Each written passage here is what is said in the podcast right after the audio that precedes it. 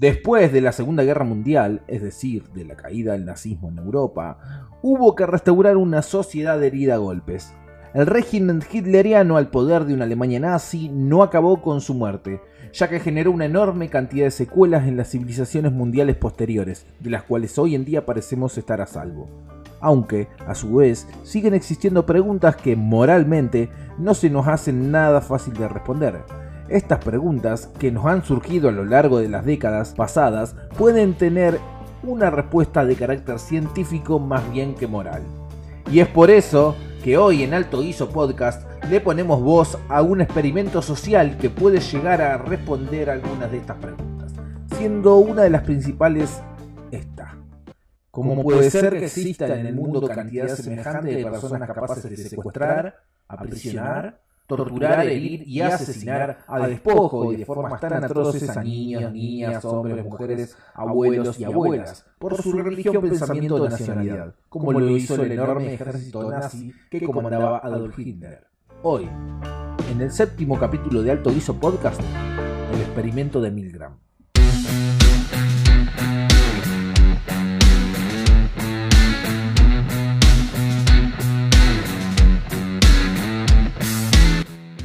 Stanley Milgram fue un psicólogo estadounidense graduado de la Universidad de Harvard, nacido en agosto de 1933 en la ciudad de Nueva York. De padre húngaro y madre rumana, Stanley dedicó su vida a la psicología, y así fue como en los años 60 dejaría su huella marcada en el campo psicológico con un experimento que llevaría a nombrar su apellido hasta la actualidad. Pero antes de pasar puntualmente al experimento, ubiquémonos en contexto. El régimen hilderiano cayó, el cadáver de Benito Mussolini y de su mujer colgados de la Plaza Loreto. La Segunda Guerra Mundial acababa dejando a la mitad de Europa en ruinas. De 50 a 70 millones de personas aniquiladas por la guerra, miles de millones de personas golpeadas por esas tragedias. Las secuelas del holocausto, inmigraciones por todas partes del mundo de soldados partícipes del régimen y también así comenzaban los juicios contra los partidarios de gobiernos fascistas. Y ahí, acá es donde nos tenemos que detener porque ahí comienza esta historia.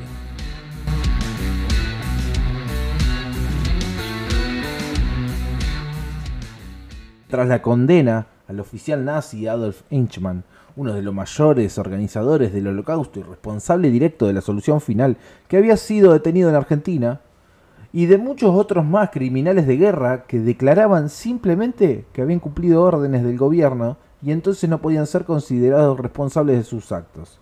Ahí cuando hacen estas declaraciones, y se repetía en varios de estos criminales, Stanley Milgram llevó a cabo un experimento para comprobar cuánto dolor infligiría un ciudadano corriente a otra persona simplemente porque se lo pedía una autoridad legítima. Stanley creó un generador de descarga eléctrica con 30 interruptores. El interruptor estaba claramente marcado en incrementos de 15 voltios, o sea, Tenías el primero que eran 15 voltios, el segundo 30, el tercero 45 y así hasta 450 voltios.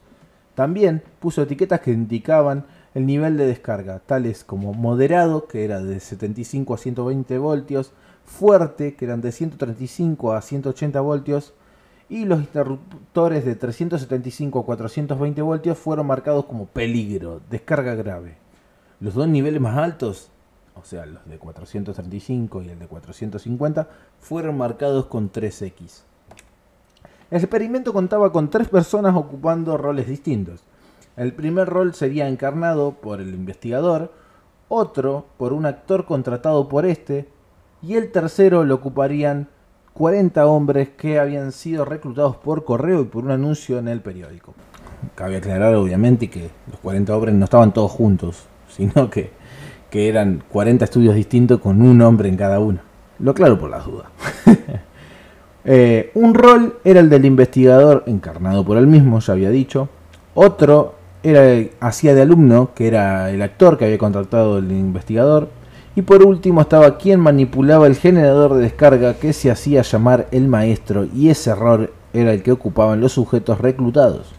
A los voluntarios que se presentaron se les ocultó que en realidad iban a participar en una investigación sobre la obediencia a la autoridad.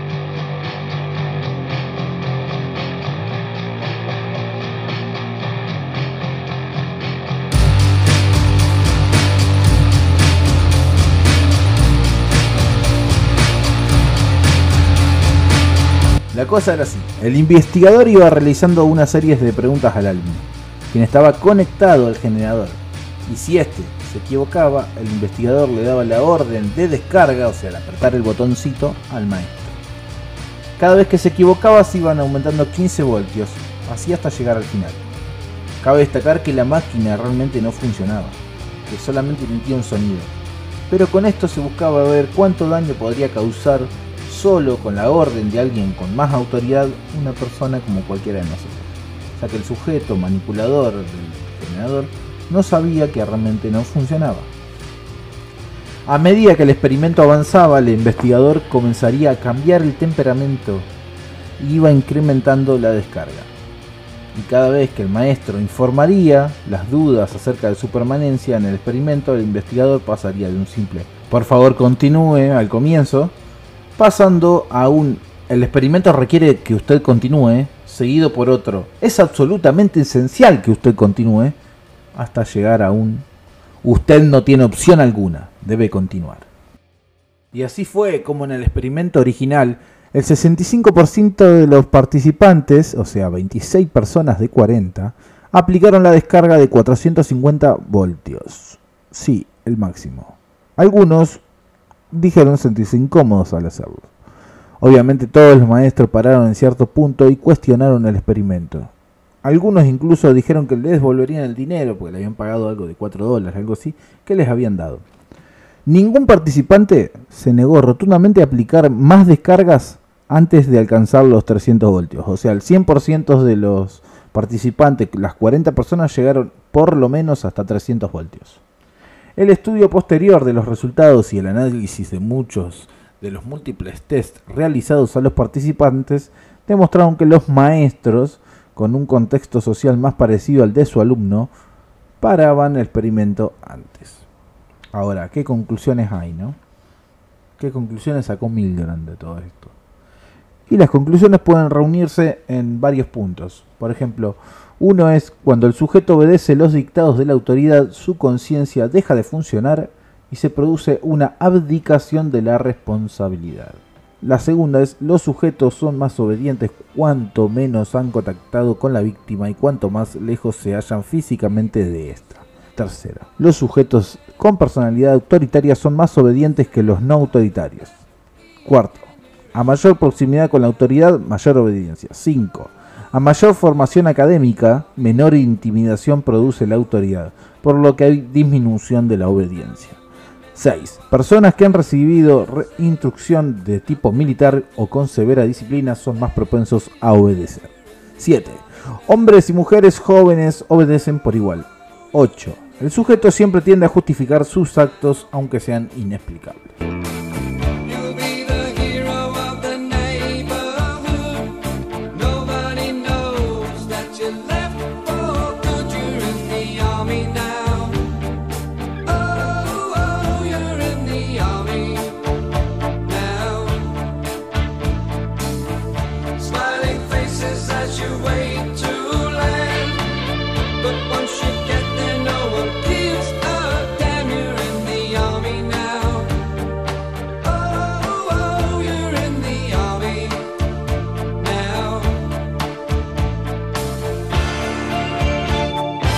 Más allá de haber distintas teorías que nos fundamentan en el origen de esta actitud humana, claramente está puesto el foco en la obediencia, en lo que podemos llegar a hacer simplemente por algo que nos dice una autoridad para nosotros. Recuerdo, por ejemplo, cómo en el secundario una vez un docente de física mandó a una compañera de clase a buscar un átomo en cajita de dirección y a un compañero a buscar un límite al mismo lugar. La chica fue sin dudar, Mientras que el chico se paró y antes de llegar a la puerta, dudoso, le preguntó al profesor de nuevo lo que le había pedido. A lo que el docente simplemente respondió un límite, serio, así, le estaba pidiendo un límite. Y el alumno, entre dudas o no, fue igual a buscarlo. A los minutos volvieron ambos riendo, contándonos de la cargada que había realizado el profesor, cargada de los cuales nosotros, los demás alumnos del salón, también estábamos metidos, porque ninguno discutió el pedido del docente, ni siquiera cuando los alumnos se fueron a buscarlo. O sea, medio que por ahí nos mirábamos extrañados, pero Nada más, o sea, accedimos a lo que él también estaba pidiendo. Nadie se lo discutió. Entonces, pensemos, ahora, si tenemos en cuenta todos los roles de autoridad que hay en el mundo, desde un presidente hasta un docente o un familiar, podemos llegar a entender cómo la naturaleza humana se relaciona socialmente mediante la obediencia. Los límites impuestos por cada contexto en el que nos manejamos cuentan con nuestra obediencia para que ese ecosistema funcione correctamente. Si bien el experimento fue hace muchos años, me parece que sigue en vigencia el carácter obediente del ser humano.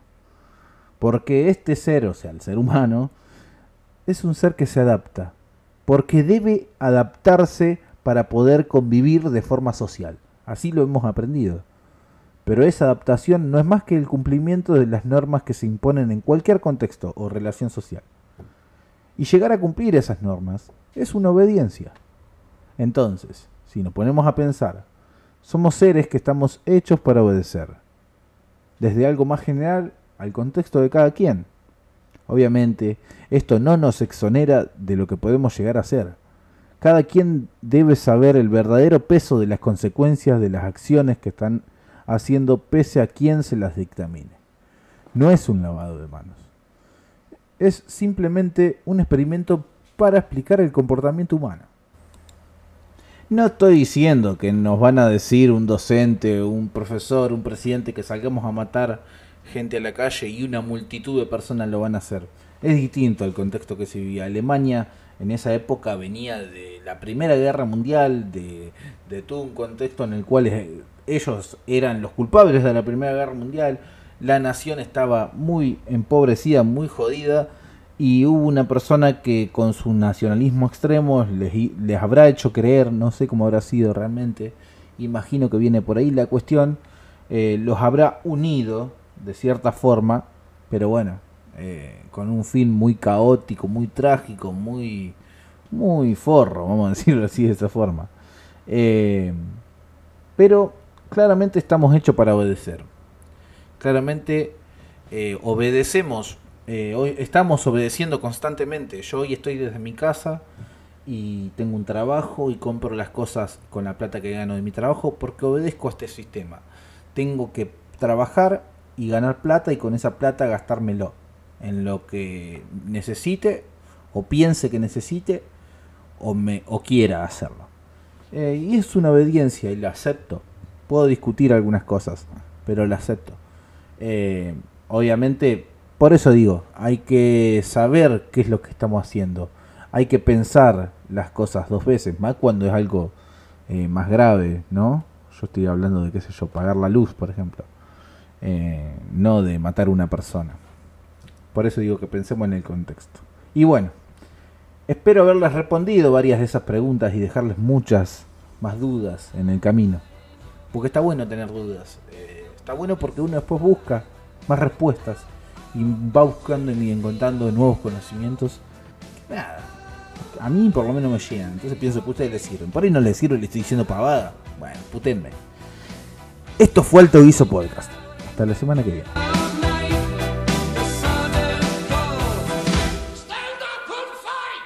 in the army.